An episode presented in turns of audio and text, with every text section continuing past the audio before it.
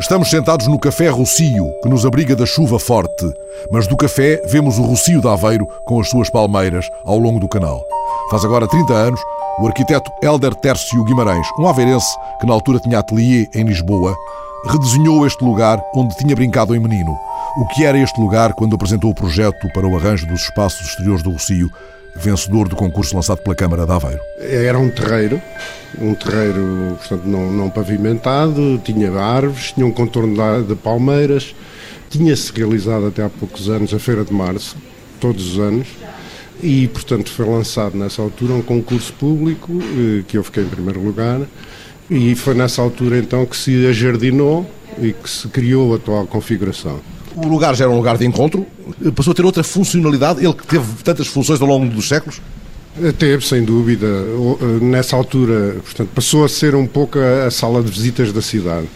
Quer como um espaço em que as pessoas chegam, as pessoas que vêm visitar Aveiro, eh, quer como um espaço utilizado por, por a maioria dos aveirenses, como um espaço de fim de semana, um espaço de lazer, eh, de brincadeiras de crianças, porque realmente integra também um parque infantil, integrava na altura um chapinheiro também, que por motivos quer dizer, de, de, se ter degradado um pouco ao longo do tempo, foi substituído por um terreiro de basquete, mas manteve sempre mesma, o mesmo tipo de funcionalidades. Isto está bordejado pelos canais e pelas confeitarias. Há aqui uh, muitas casas que vendem ovos moles, enfim, e há aqui por trás de nós restaurantes, ao mercado do peixe há aqui um envolvimento muito apelativo, quer do ponto de vista dos encontros à mesa, quer do ponto de vista dos encontros ao ar livre. É mesmo um, um sítio que no, no verão é até difícil às vezes de estacionar, eh, porque o movimento é enorme. Nesse aspecto é, é só vendo, não é? Só apreciando o movimento e, e a dinâmica que cria aqui é que, é que podemos ter uma ideia precisa do que se vai passando aqui na zona. Estas casas aqui à, à nossa, dentro dos nossos eixos configuram aquilo que é a Aveiro tradicional, a marca d'água de Aveiro? Sim, um pouco do ponto de vista da arquitetura, apesar de que Aveiro, na generalidade, a arquitetura não é muito marcada. Eu diria que Aveiro tem uma arquitetura mais ligada à zona sul, a Lisboa, do que ao norte, do que ao granito.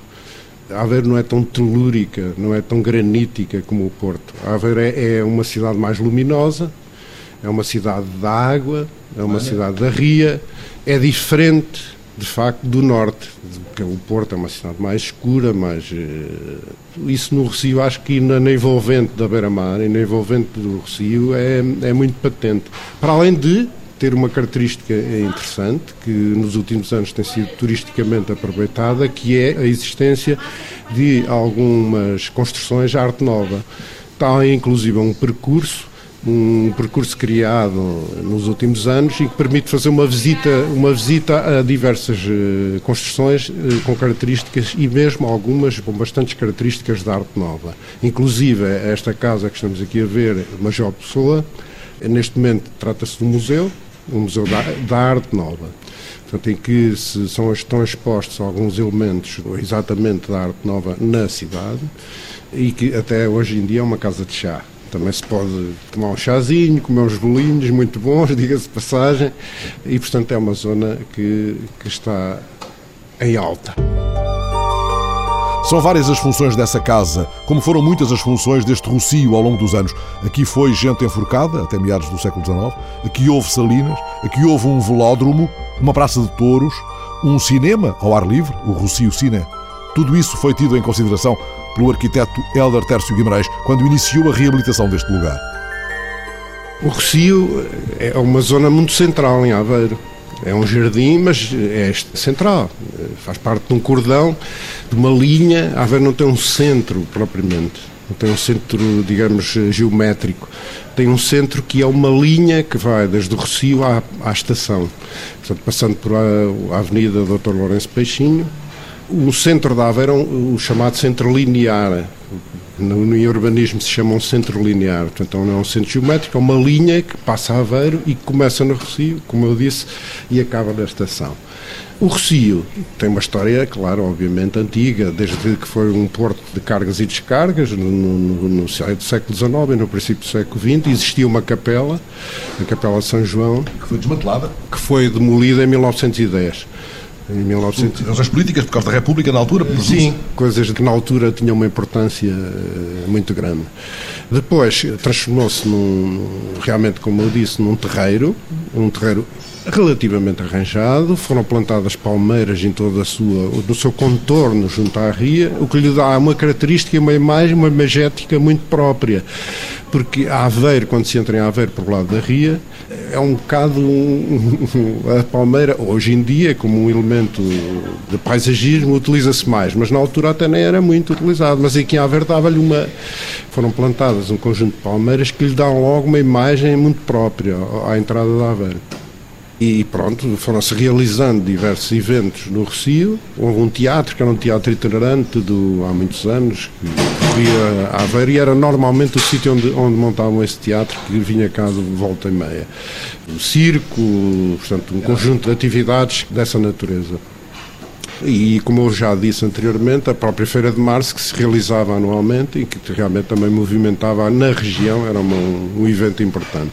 A sua intervenção cortava a possibilidade de alguns desses eventos continuarem a realizar ali? Eh, necessariamente cortava? Isso levantou problemas? Não, não foi, foi pacífico. Obviamente que cortava a possibilidade, por exemplo, da Feira de Março. Passou a ser possível só fazer pequenas feiras, não é? Feiras com menos de dimensão. Mas na altura já se tinha pensado, a cidade tinha crescido e, portanto, nessa altura já a Feira de Março tinha feito a sua eh, transferência para outra zona uma zona onde existia um conjunto de indústrias ligadas ao barro, mas que entretanto tinham sido uh, transferidas para outras áreas e, portanto, não houve problema nesse aspecto. E realmente era preciso requalificar o coração da cidade. O trabalho do arquiteto Helder Tércio Guimarães teve de enfrentar os vários constrangimentos e desafios colocados pela localização do Rocio de Aveiro. Havia um problema, por acaso, um problema técnico, que era a questão das cheias porque em Aveiro, até há bem poucos anos, havia um problema da cheia, e, portanto, parte do, do Recio, eventualmente em marés vivas, era alagado.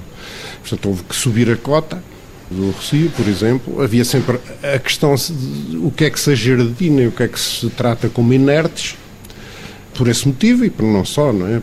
Havia, portanto, um conjunto de questões que se punham, uh, e a qualidade, obviamente, que se pretendia. Uh, aliás, a minha proposta incluía um Museu da Ria, que é uma questão que hum, interessante, porque no processo, neste processo, o Presidente da Câmara, que na altura era o Dr. Girão Pereira, foi resolvido não, não fazer o museu que era um elemento central e, portanto, fez a parte só do jardim. Um elemento central, que era um, um, museu da Ria, virado para o centro da cidade, com um auditório, um anfiteatro ali virado para. não foi feito continua por fazer, mas eh, com razões lógicas. Eh, isto é assim, não é? Eu não estou, não estou a dizer que não foi bom. Estou a dizer é que a evolução das próprias ideias, a evolução de, de um conjunto de circunstâncias mudam às vezes o urbanismo, é a arte de, de fazer compromissos. Não foi possível fazer, porque entretanto a Câmara tinha adquirido a fábrica Jerónimo Pereira Campos e portanto havia essa possibilidade de outras alternativas, outras coisas mais importantes que se punham e, portanto, isso não foi realizado. Fez-se o jardim e fez toda a parte, portanto, que no fundo é o mais importante. Hoje em dia eu até me questiono se foi mal ou bom não, não se ter feito, mas penso que apesar de tudo foi a melhor opção não fazer naquela altura e não fazer este, esse, esse tipo de museu. Era um museu muito engraçado porque tinha aquário, que era uma coisa que agora até está outra vez está na moda, era um aquário com os peixes todos da ria, etc. Integrava um conjunto, era um museu etnográfico, mas que incluía um, um aquário. E depois o tal anfiteatro onde se poderiam realizar espetáculos eh, ao ar livre no desenvolvimento do projeto, eu fui procurar, eh, aliás, com quem já tinha trabalhado em alguns projetos no, no Sul, portanto, tive a colaboração excelente do gabinete do arquiteto Gonçalo Ribeiro Teles e o Francisco Caldeira Cabral. Aliás, o Francisco Caldeira Cabral foi a pessoa que acompanhou a obra comigo na parte de paisagismo, o que eh, trouxe, eh, de facto, em termos de qualidade, um upgrade digamos. É importante também referir isto, que foi o gabinete do arquiteto Gonçalo Ribeiro Teles e Francisco Caldeira Cabral que fizeram, portanto, toda a parte de jardim, etc. Usa muito este espaço e quando usa sente uma emoção particular? Aqui o meu dedo definiu caminhos. Sim, penso que sim. Eu brincava no Rocio quando era miúdo, apesar de ter feito muita vida fora de Aveiro, durante muitos anos, portanto foi um projeto que me deu um certo gozo fazer, porque, enfim, era, era um espaço da minha meninice, da, das brincadeiras. Morava naquela altura, agora já não, mas moro aqui, morava aqui eh, muito perto. Nos últimos tempos, dá-me uma certa tristeza ver o abandono em que algumas, em que tem estado o Recife, principalmente após uma decisão da Câmara de, de fazer uma ponte no Canal Central a ligar as duas margens. Portanto, o Rocio, durante uns meses largos, esteve com, entaipado, e, portanto, na, na, época agora de turismo não esteve muito bem, está bem entaipado, o que me dá uma certa tristeza nesse aspecto, porque de facto eu gosto de o ver bonito, com exuberante, com a vegetação cuidada e, portanto, isso acho que foi um mau sinal para a existência do Rocio. Espero que no futuro que as coisas corram melhor e que o Rocio tenha a manutenção e a, e a atenção que, que merece como espaço central da cidade. Este lugar será sempre chamado Rocio. Estamos no Café Rocio a conversar e este lugar é, será sempre Rocio. Nunca lhe chamarão praça nem largo, porque não é nem uma coisa nem outra. A palavra terreiro aflorou aqui por momentos. O conceito de Rocio está mais perto do conceito de terreiro do que dos outros, praça ou largo, ou ainda é uma coisa muito precisa e inconfundível. Isto só podia chamar-se Rocio? Acho que sim. Só podia ser Rocio. Talvez o conceito de terreiro, terreiro não, porque não é de terra já batida, não é? Mas o conceito de terreiro, no sentido tradicional, antigo, talvez se ponha, mas é mais um jardim, de facto. Tipologicamente não é uma praça. Tipologicamente, uma praça eh, é um espaço com alguma contenção, mesmo que seja aberto um dos lados. O terreiro de passe, por exemplo, o terreiro, lá está. O terreiro de passe era um terreiro, foi feita uma praça, mas que é mesmo uma praça, o terreiro de, porque é, é contornado, tem uma, uma estrutura de praça. Portanto, apesar de ser aberto ao Tejo, o, o Rocio, o Jardim de Rocio, o Terreiro de Rocio, como eu queira chamar, é que de facto, tem de facto características únicas, eh, tem uma personalidade própria, tem um desenho bonito, tem uma frente de água muito interessante. Não se deve usar o termo interessante, mas de facto é, é um espaço agradável. Helder Tércio Guimarães, arquiteto aposentado, na sua Aveiro à chuva, olhando o Rocio. O Rocio para mim é de facto, desde a meninice, um ponto de brincadeira e de, e de conforto, digamos, na cidade. Nós temos sempre umas memórias da cidade e as memórias acompanham-nos toda a vida. Uh, aliás, matam-nos um pouco quando um espaço, uma, uma área, uma rua é, desaparece, mata-nos um pouquinho sempre, não é? E o Rocio, nesse aspecto, portanto, acompanhou sempre a minha vida. Não posso dizer que tenha assim um momento marcante no Rocio, sinceramente. Lembro-me de muitas, muitas coisas, de brincadeiras, de vir à Feira de Março miúdo com outros amigos, de jogar matraquilhos na Feira de Março, inclusive de pôr eh, mínimo deles barquinhos no, no canal, com fio, eh, ir apanhar as cascas das palmeiras para fazer barquinhos as cascas que caem das folhas, aquele, o, o, núcleo da folha da palmeira para fazer, para fazer modelos. Lembro-me disso, no miúdo. As recordações são um moliceiro ancorado à chuva saboreamo-las com ovos moles ou o que houver à mesa. Bom Natal!